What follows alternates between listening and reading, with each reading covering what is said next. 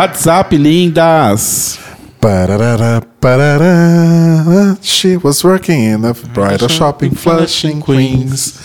Till her boyfriend, till her boy, till her boyfriend kicked her out and one of those crushing. One dos crushing, sim. Não, tem que ter toda uma interpretação. Uh, one dos crushing, Nossa, é muito difícil cantar isso, é muito rápido. Sim. Como pode um negócio começar tão bem e degringolar tanto, né? Eu não lembrava. Bom, na verdade, eu não tinha consciência que. É, eu acho que você, quando você assistiu, assim. você não tinha, você não tinha essa, esse fine tuning de perceber essas coisas. Estamos falando de The Nanny, Mores, que assim, a gente comentou. é, eu posso até ver quando foi. Nossa, milênios atrás. A gente comentou no episódio 159 sobre séries dos anos 90. Exato. Isso foi em 14 de setembro. É, faz um pouquinho mais de um mês. Ai, na verdade, esse episódio vai ao ar bem depois que a gente tá gravando, né? Então vai fazer quase dois meses. Exato. É, tô um pouco perdido aqui. É, e aí, a gente comentou que a gente tava assistindo The Nanny, que era uma série que eu gostava muito, muito, muito. Que o Tyler não conhecia e se interessou de conhecer. Exato. E aí, acho que nessa, na época que a gente gravou, se a gente tinha assistido alguns dois episódios, não sei. É, a gente tava, tipo, sei lá, no comecinho da primeira temporada. E você tava gostando bastante. Muito, muito, muito. Porque, principalmente assim, o, o que as pessoas comentavam e o que eu ouvia e referências que eu via de Nanny não era o que a primeira temporada era. E eu falei, nossa, é muito melhor a primeira temporada do que as pessoas falam. Só que aí depois de assistir as- o finalzinho da segunda, a terceira e principalmente depois de assistir a quarta temporada, The Nanny é exatamente o que as pessoas falavam que era. Basicamente, gente, o que, que é a história? Nanny é uma série com a Fran Drescher, né? E acho que mesmo quem não assistiu a série já deve ter ouvido falar que é daquela daquela mulher que fala assim, ah, Mr. Sheffield. Que numa ironia gigante do destino é a chefe do, do sindicato é dos a chefe atores. do sindicato dos Não chefe, né? A presidente, acho que. do sindicato dos, a- dos atores. Dos atores da série. Atualmente, agora, 2023, né? Apareceu aí fazendo comício durante a greve, enfim. Olha a, a que ponto ela chegou, né? Subiu na vida, na Subiu verdade. na vida. É, enfim, ela era uma atriz, comediante não muito famosa quando The Nanny saiu. Tem cara de ser muito stand-up. Ela era de stand Ela era a. Não, ela, ela era atriz, mas ela fazia filme, série, uma ponta aqui, uma ponta Pra mim, ela tinha muita cara de ser uma coisa meio Mrs. Maisel dos anos 80, Não, 90 não, ali. ela não fazia. Até onde eu saiba, ela não fazia stand-up. Mas aí, tipo, quando a série foi lançada, ela explodiu, assim, né? É, e a série é, enfim, é uma mulher que, como conta a historinha da. A, a- a música de abertura é uma das melhores músicas de abertura de Sim, série. é maravilhosa, porque ela explica a série inteira. Tipo assim, se você chegou ali de para, completamente de paraquedas, a abertura conta pra você o que é Aham. o primeiro episódio. É basicamente um resumo do primeiro episódio. Sim. Que ela, ela é uma, uma moça judia, né? Ela mora no bairro de. Ela mora na região ali do, do Flushing, em Queens, em Nova Isso é York. uma cidade ou é um bairro? Queens é um bairro. E, e Flushing é a área ali do bairro onde tem uma comunidade judaica muito grande. E aí a série fala muito de todos esses estereótipos, né, judeus e tal, enfim.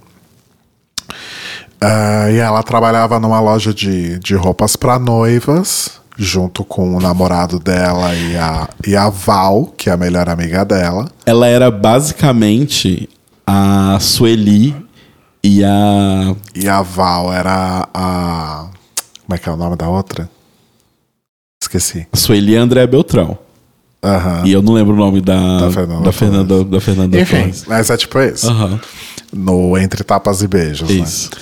É, e aí o Danny, que é o namorado dela, fala pra ela que não quer mais ficar com ela, porque ele tá saindo com a Heather Biblow. Sim. Que mais lá na frente da série vai ser interpretada pela Pamela Anderson, maravilhosa. E aí ele fala também que ele precisa que a Fran saia da loja para dar o emprego dela pra Heather Biblow. Exato. Aí ela arruma lá um bico de revenda de cosméticos e ela vai para Manhattan. E ela bate na porta da casa dos Sheffield, uhum. né? E eles estavam esperando, na verdade, que chegasse uma candidata a babá. Exato. Das crianças que na época tinham 6, 10 e 14 anos. E, e aí ela resolve aproveitar essa boquinha, né? Só que ela não tem nenhuma experiência, mas ela acaba conquistando ali a simpatia da, da família e é contratada para ser a babá. Até aí, tudo bem. É, isso. Só que logo nesse primeiro episódio não fica claro, mas depois a gente descobre, né? E a gente vai assimilando isso, que na verdade o Mr. Sheffield só contratou ela porque queria comer ela. Sim, basicamente. É, é basicamente isso. Sim. Não é porque ela era encantadora, né? É. E aí, a primeira temporada ainda tem uma dinâmica legal de uma pessoa que nunca teve qualquer experiência sendo babá, né? Sendo babá. É, e tem toda a coisa de tipo, ela é uma mulher extremamente é, voluptuosa e tal, numa casa de pessoas que, apesar de, do, do, do Maxwell Sheffield, né, o chefe dela, ser uma pessoa que trabalha com Broadway, ele é produtor da Broadway, é uma casa de pessoas quadradas, é uma casa de, de, de crianças. conservadoras. É, extremamente. Tipo, o que se... faz zero sentido, né? Ah, não, faz bastante sentido. Se ele fosse diretor ou ator ou compositor da Broadway, ok. okay. Mas ele é produtor. Certo, faz sentido. ele cuida do dinheiro, não da parte criativa. Uhum. É... Depois isso vai meio que mudando, eles dão uma embaralhada, mas enfim. É uma casa super conservadora de um cara viúvo com três filhos, britânico, que tem um mordomo em casa, sabe? Tipo, nada a ver. Tipo, então ela, ela, ela sai completamente da realidade do, do mundo dela. Então tem essa camada também, né? Que ela era pobre, entre muitas aspas, como a gente falou lá no episódio, né? Você é pobre Blanca Evangelista ou você é pobre Frank Fine? Exato. Né? Ela não era pobre, pobre. Ela só não era milionária comparado com esse cara que tem dinheiro para basicamente fazer qualquer coisa. E assim, pobre Fran Fine e pobre Linda Evangelista. Blanca. Linda Evangelista louca, Blanca Evangelista. Em Nova York faz muita faz bastante diferença, diferença é. exato. É, então tem isso. E o que eu gostei muito, o que me atraiu na primeira temporada, é que assim. Não era a história clássica da gostosa e do patrão que se apaixonam. Não era, tipo, uma linda mulher de novo. Uhum. Sabe? Porque quando me contavam por fora, eu falava, ah, beleza, é uma linda mulher. Ou, tipo, é a inspiração de uma linda mulher, sei lá, enfim. Mas é nessa energia. Uhum. E quando eu assisti a primeira temporada, principalmente o começo, é muito diferente, porque é uma pegada. Eu vou usar levianamente isso aqui, tá? Não, eu acho que não era a intenção, de, de DNN, nunca foi. É, eu acho que, inclusive, é uma pena, porque quando a série vai para esse lado, ela fica mais interessante. Mas nunca foi o, objetivo deles. Mas eu acho que tem uma energia, às vezes, em alguns episódios, meio maluco do pedaço. No sentido de, é uma pessoa que entra naquela família super conservadora e que tá num outro mindset para mostrar para essa família meio que tipo, então, o que importa não é o que vocês estão falando que importa. O que importa é as relações familiares, é o carinho. Tipo, muito da primeira temporada é, por exemplo, a Fran falando que basicamente o Sheffield não fica com os filhos. Do, tipo, você mora com seus três filhos, eles perderam a mãe. Do, tipo, eles não, eles não perderam, sei lá, eles não mudaram de escola. Eles perderam a mãe deles. E você basicamente está na mesma casa que eles e você não interage com eles. Você não tem nenhum uhum. contato com eles. Uhum. Você está contratando uma babá porque você não quer cuidar deles, sabe? Uhum. Tipo, você já tem um mordomo que faz tudo. Você teria tempo, teoricamente, para cuidar dos seus filhos, sabe? Então a primeira temporada é muito sobre isso. Ele trabalha em casa, né? É, ele trabalha também. em casa, sabe? Tipo, ele faz o próprio horário, ele não trabalha para ninguém, ele trabalha para ele mesmo. Então, tipo, A primeira temporada é muito sobre isso, e aí mostra como a Fran, e nesse estereótipo ju judaico e tudo mais, como ela é muito próxima da mãe, a mãe tá o tempo todo com ela, ela é muito próxima dos amigos, ela é uma pessoa que leva a vida de uma forma mais leve, aquela clássica fantasia de que a vida do pobre é cheia de alegria e sorriso e a vida do rico é uma tristeza. Sabe que não é bem assim.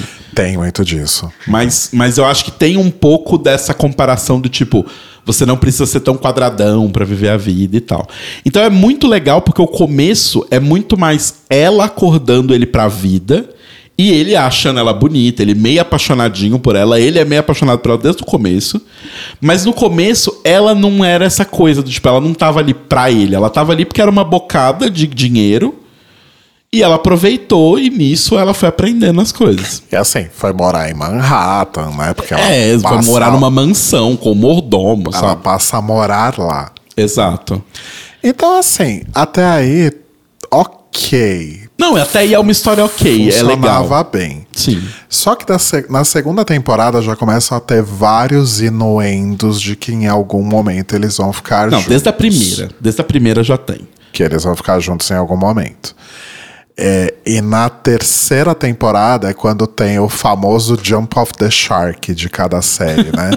que é o momento. É, o Jump of the Shark é o momento da série em que ela Tudo realmente desanda. começa. Ela tava na curva ascendente e aí ela vai começar a cair. Uhum. Né? Que é quando eles vão para Paris. Eles, no caso, o Mr. Sheffield o Mr. Sheffield e a Fran Fine vão para Paris. É, e ele acha que o, avi e o avião passa por uma turbulência muito grande.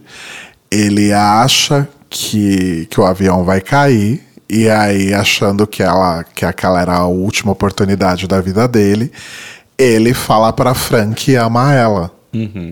Só que nada acontece, a turbulência passa, eles pousam, ela toda feliz. E aí ele tira o que ele disse. Take It Back. Take Back the Thing.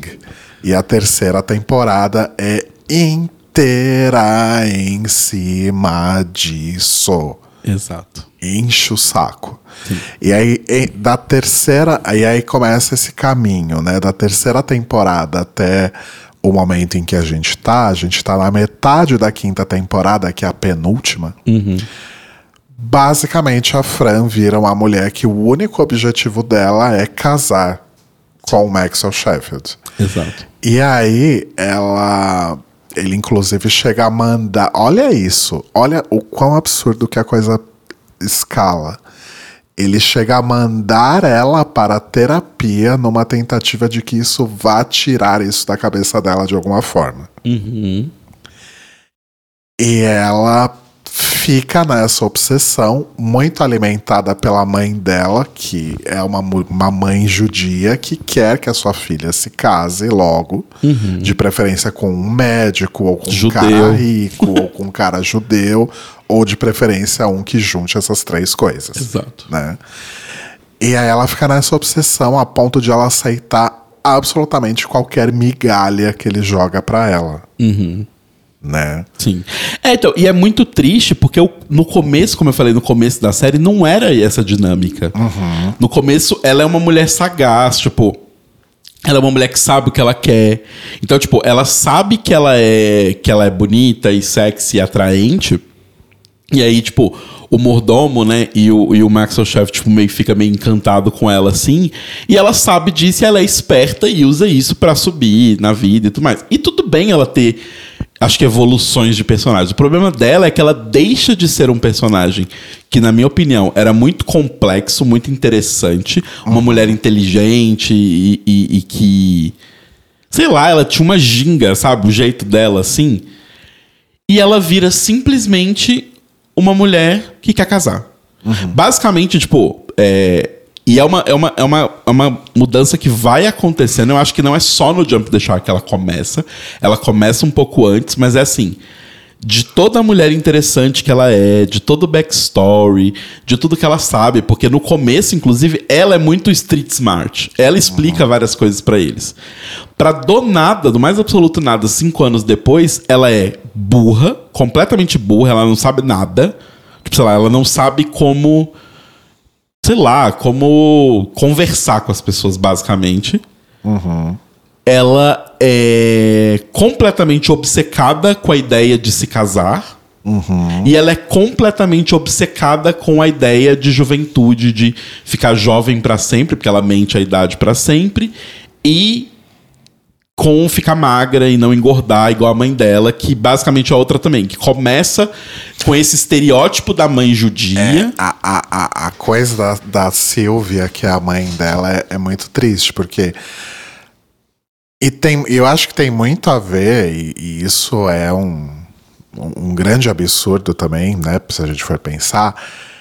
Nitidamente, a atriz que faz a Silvia, ela ganha bastante peso ao longo desses anos, Uhum. né? Quando a série começa, ela não era tão gorda como ela é na quinta temporada.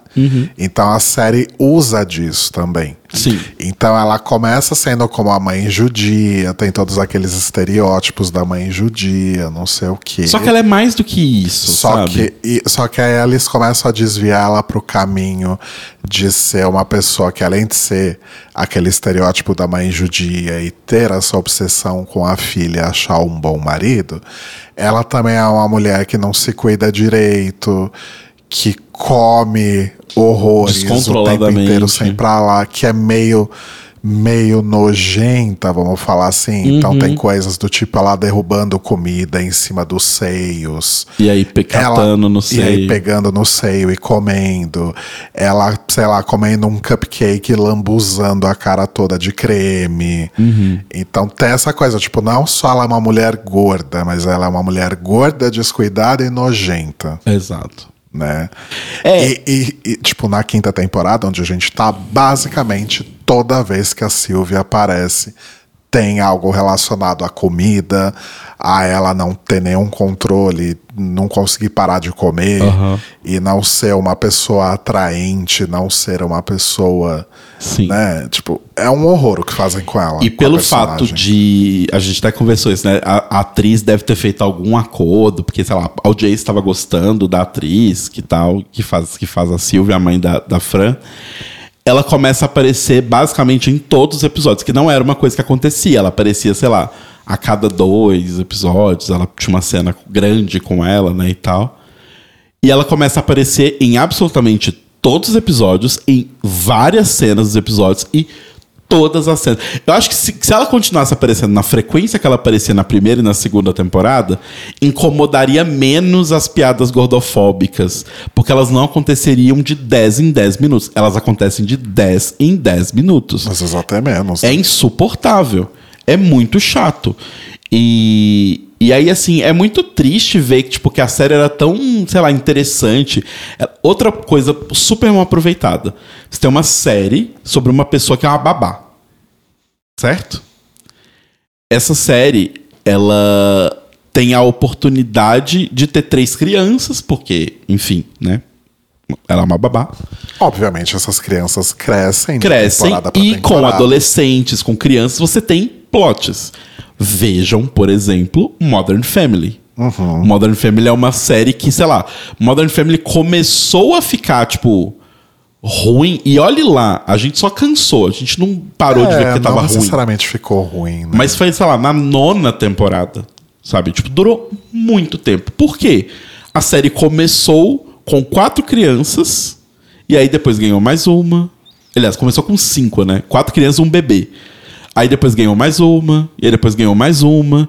Então, tipo, sempre tinha coisa interessante acontecendo. Porque você acompanhar uma criança crescendo vai sempre fazer merda. Um adulto. É muito difícil, sei lá, pegar uma pessoa de 30 anos e vender que em 10 anos ela mudou de personalidade cinco vezes. É, tipo, em Modern Family você tem, por exemplo, o caso da Hayley, que ela começa pré-adolescente, aí ela é adolescente, aí ela é uma mulher.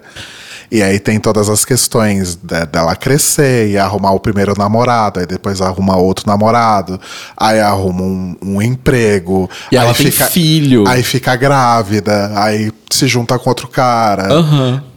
Tipo, tem. Ela, ela simplesmente não deixa de ser um ser funcional porque ela cresceu. Exato. E em Nanny acontece isso. Conforme eles vão crescendo, eles vão perdendo total importância. É, não história. aparece mais basicamente eles. Eles mal aparecem. E aí cai naquela questão, né? Ela só está lá ainda por causa do interesse mútuo com o Maxwell Sheffield. Porque como elas. E isso acaba até virando uma piada, tipo, as crianças já têm idade para dirigir e ainda tem uma babá. Uhum. Né? Sim. É, e assim, eu acho que eles poderiam tornar essa piada da coisa interessante. Sabe? Do tipo, mostrar que é, que é, que é meio que a coisa do Niles, né? Que é o mordomo. Ele fala o tempo todo: vocês dois estão apaixonados um pelo outro. Por que, que vocês não resolvem essa porra logo e ficam juntos? E eles ficam enrolando, enrolando, enrolando, enrolando. Poderia ser uma gag das crianças, do tipo, sei lá, a Grace, tipo, a gente sabe que é a filha mais velha, né? A gente sabe. A Maggie, é a Maggie é que é a mais velha. É. A gente sabe que a Maggie ela é tímida, que ela gosta de meninos, ela é meio apaixonadinha por todo homem que aparece, e ela foi pra faculdade. Só que, tipo assim, tem tantos plots que eles poderiam fazer com ela na faculdade.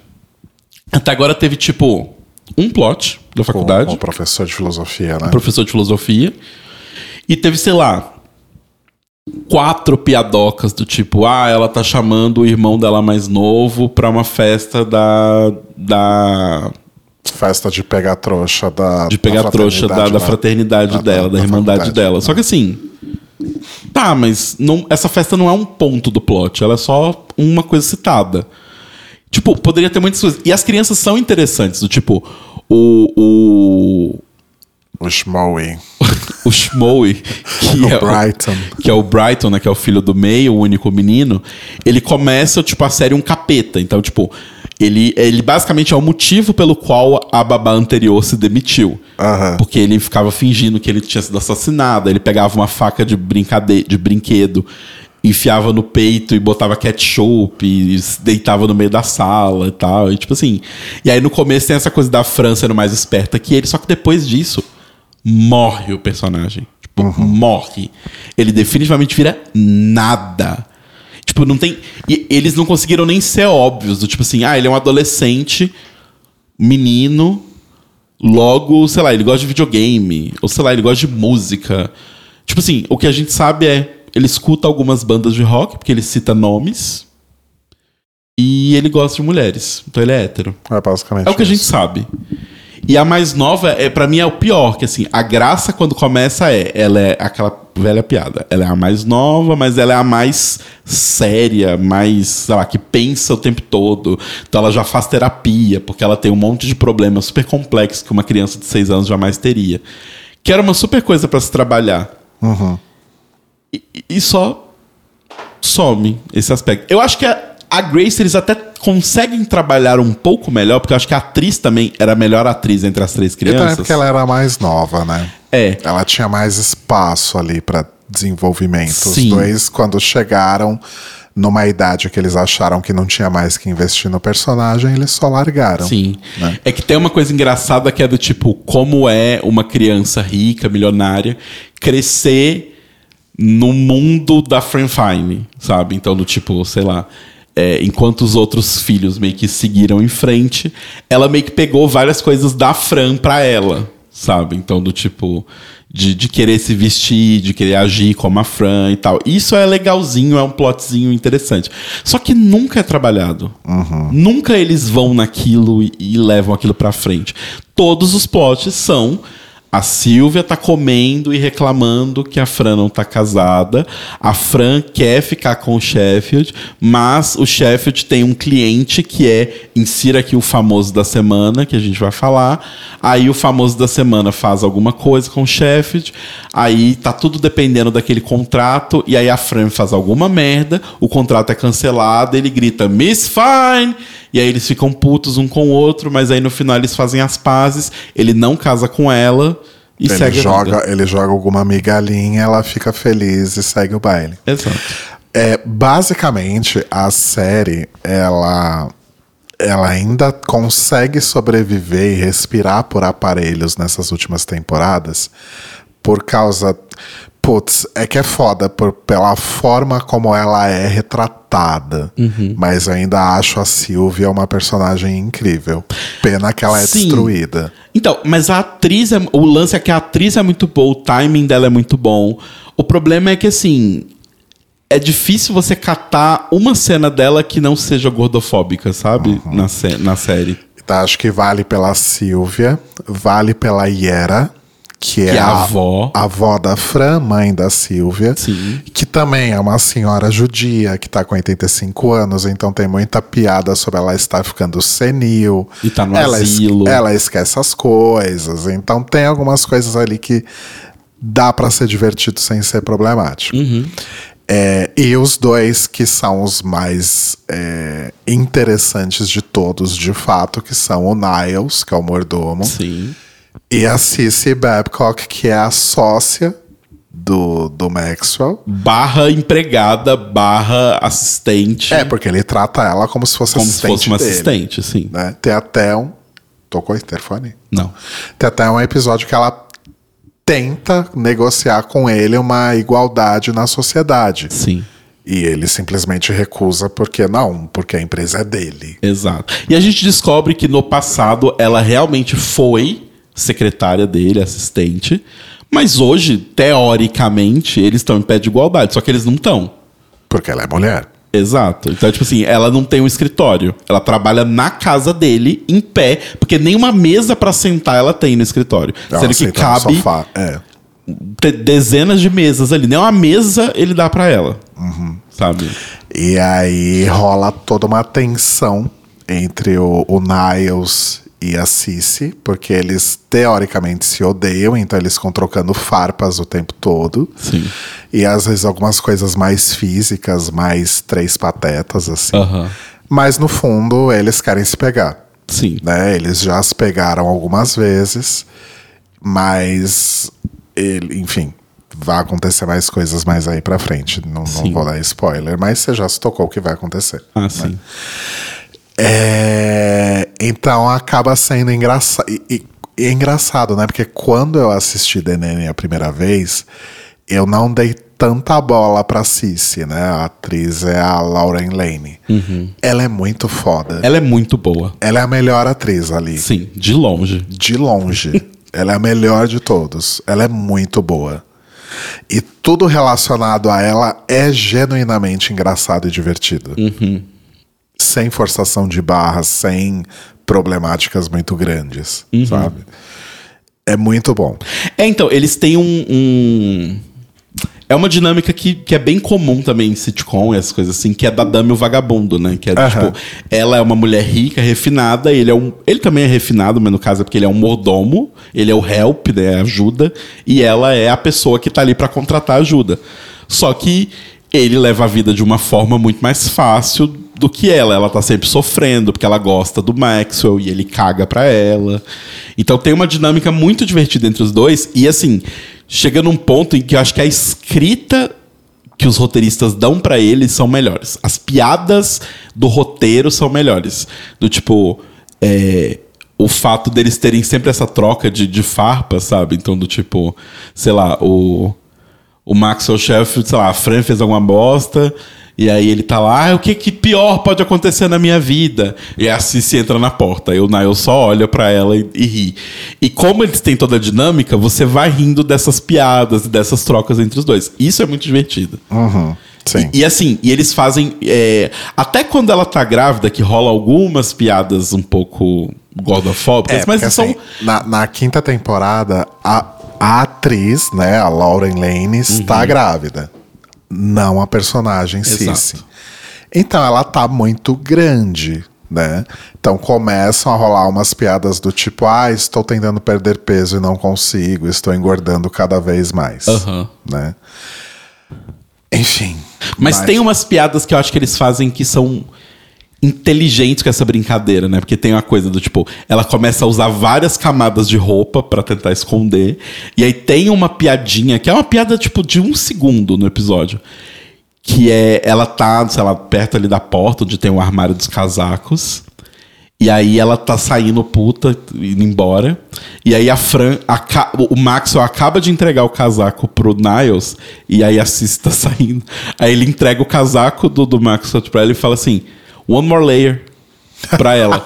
que é, tipo, pra fazer a piada com o fato de que ela tá com um monte de camada em cima dela, mas encaixa com os personagens. E tem uma piada ótima, porque na mesma época que ela tava grávida, a Julia Louis-Dreyfus, que De fazia a Elaine em Seinfeld, também estava. E, e em Nanny acontecia isso. Então a Cici estava sempre aparecendo com a barriga coberta por um vaso de planta ou por qualquer outra coisa que Ou disfarçasse. segurando uma ali. bolsa gigante. Ou segurando uma bolsa gigante. Aí tem uma piada com isso, né? A Cici entra no, no, no escritório e fala: Nossa, você tem assistindo Seinfeld? A Helene tá gigante, tá, sei lá, um ano grávida. E eles não fazem a menor questão de esconder. Aí ela pega um vaso de planta, coloca na frente da barriga. Hum, acho que eu vou levar essa planta para colocar água. E sai. Aí ela volta com um cartaz gigante. Max, onde você quer que eu coloque esse cartaz? Tipo, cartaz cobrindo a, a, a barriga e no cartaz está escrito baby. Então eles mesmos fazem essas piadas. É, é bem interessante. Mas assim, a série ela tinha muito potencial, mas é uma pena que ela se perde. Ainda tem momentos bons, mas são poucos. Sim. né? É, e você sabe que não é uma história real, né? A Fran Drescher nunca foi babá e nada disso. Uhum. Mas é, tudo é inspirado na vida dela. Sim, chama série punheta. É um. É um. É um. Então ela é judia, aí ter toda essa história com a mãe, com a avó, são coisas que ela viveu com a mãe, com a avó. A mãe dela chama Silvia na vida real.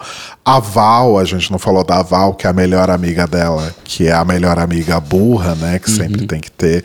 A Val também é inspirada numa amiga dela da vida real. Então é tudo em torno da, da Fran Drescher mesmo. Sim. né? É, esse tipo de série era bem comum nessa época, né? Tipo, Everybody's Hate Chris, é a história do Chris Rock. Obviamente ficcionalizada. Maluco no Pedaço também é do Will Smith, mas ficcionalizada. Todas essas séries. É a série punheta, que o, o, o, o artista faz pra ele mesmo se vender como a história incrível que ele tem e tudo mais. E, inclusive, é muito triste perceber o como a soberba vai, assim, pra cabeça da Fran, Drescher, da, da Fran Drescher e da galera da produção mesmo, assim. Porque a série foi fazendo um sucesso que eu acho que ninguém esperava que ia ser o estouro que foi. E começa a ser meio, tipo, se autoalimentar num ponto em que não tem mais graça. Exemplo.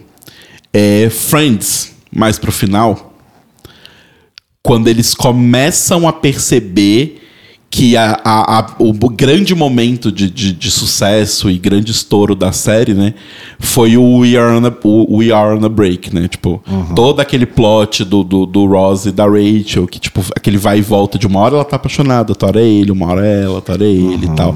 Aquilo foi tão, tipo, é, como é que eu falo, famoso, fez tanto a fama da série aumentar, que no final não tinha nenhum motivo plausível pra eles estarem separados.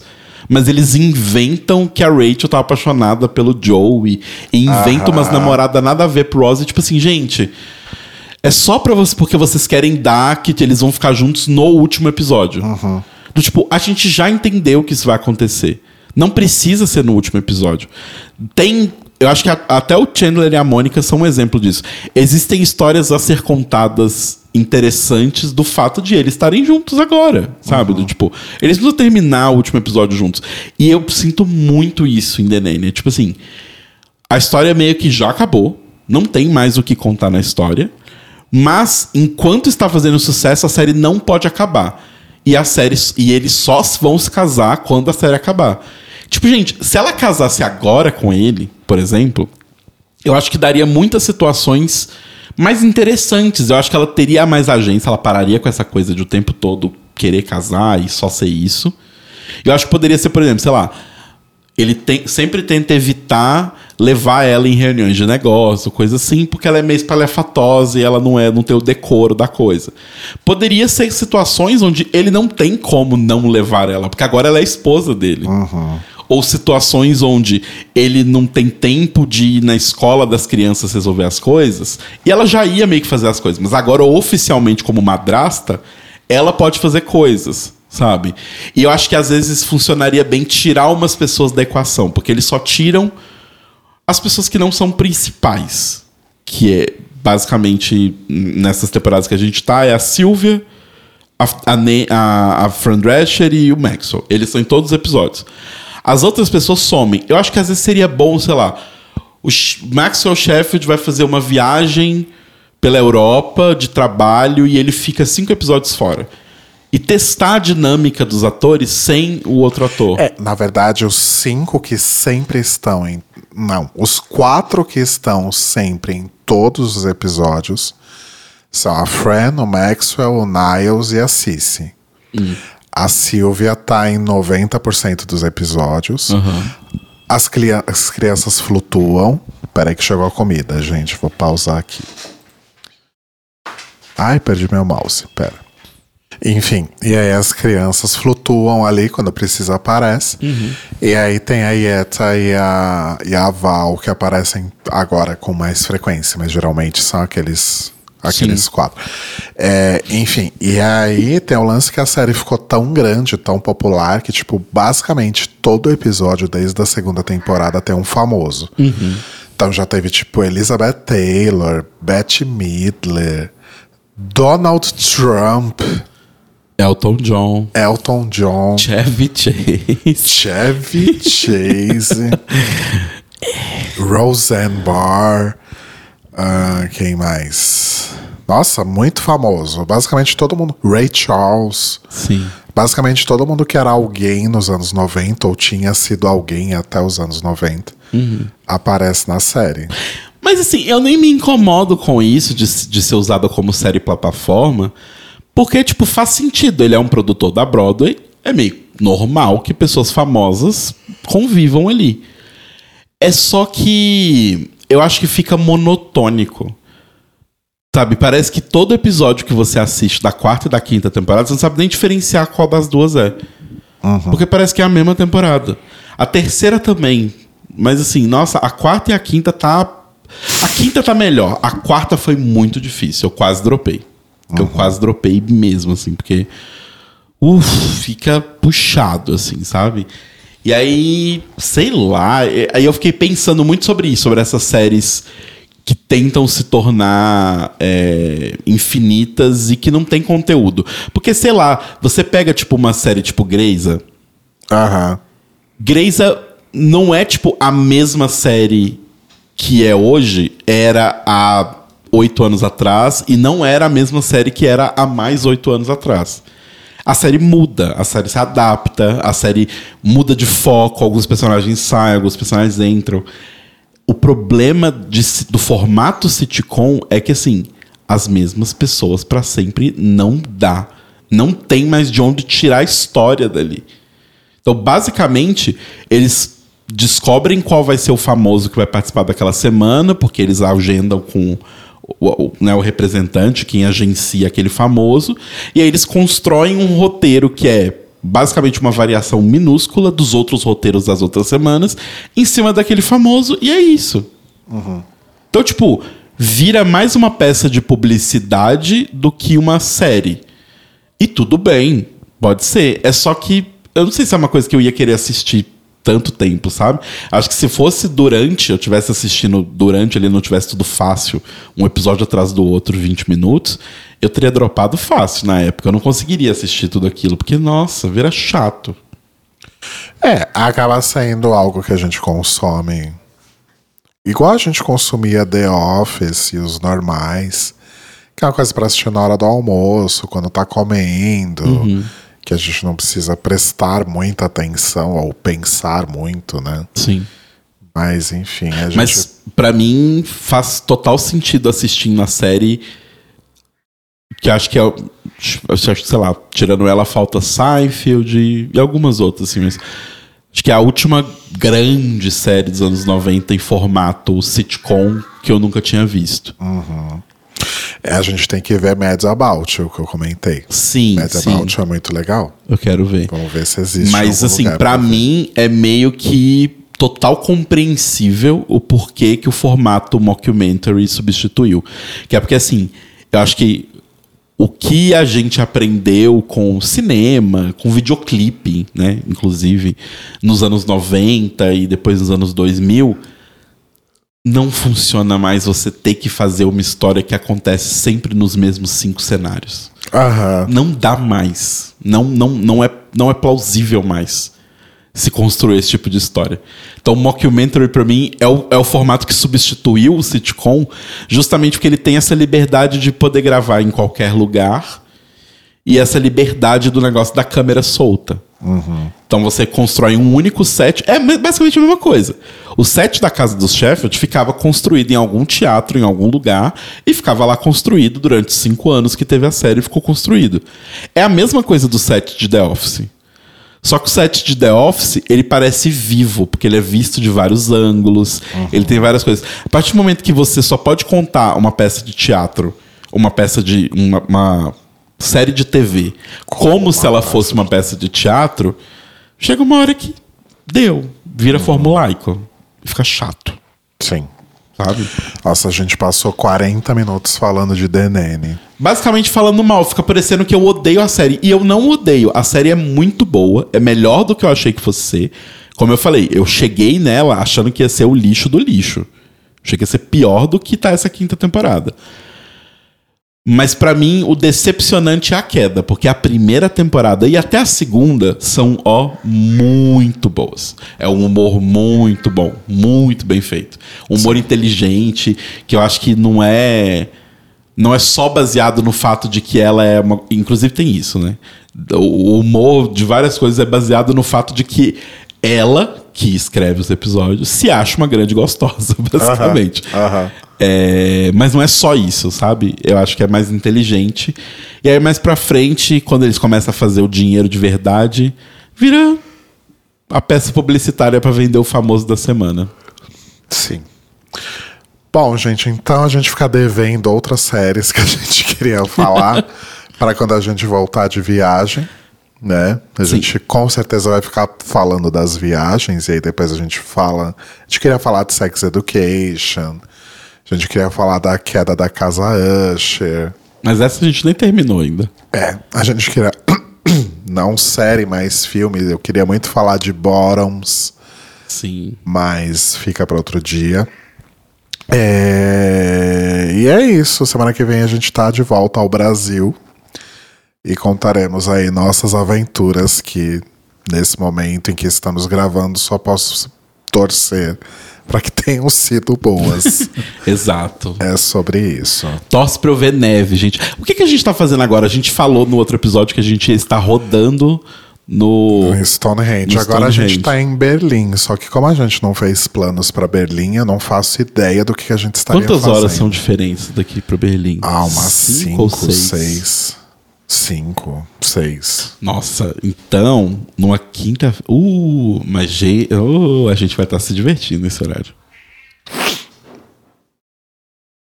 É, não, o, o episódio vai subir no, umas nove da manhã do Brasil, Nove da manhã? Por quê? porque eu achei que esses episódios de gaveta a gente podia publicar de manhã em vez de publicar Ah, de tá. noite. Ok. Sei lá, a gente vai estar jantando e depois vai pra putaria, provavelmente. Exato. É sobre isso.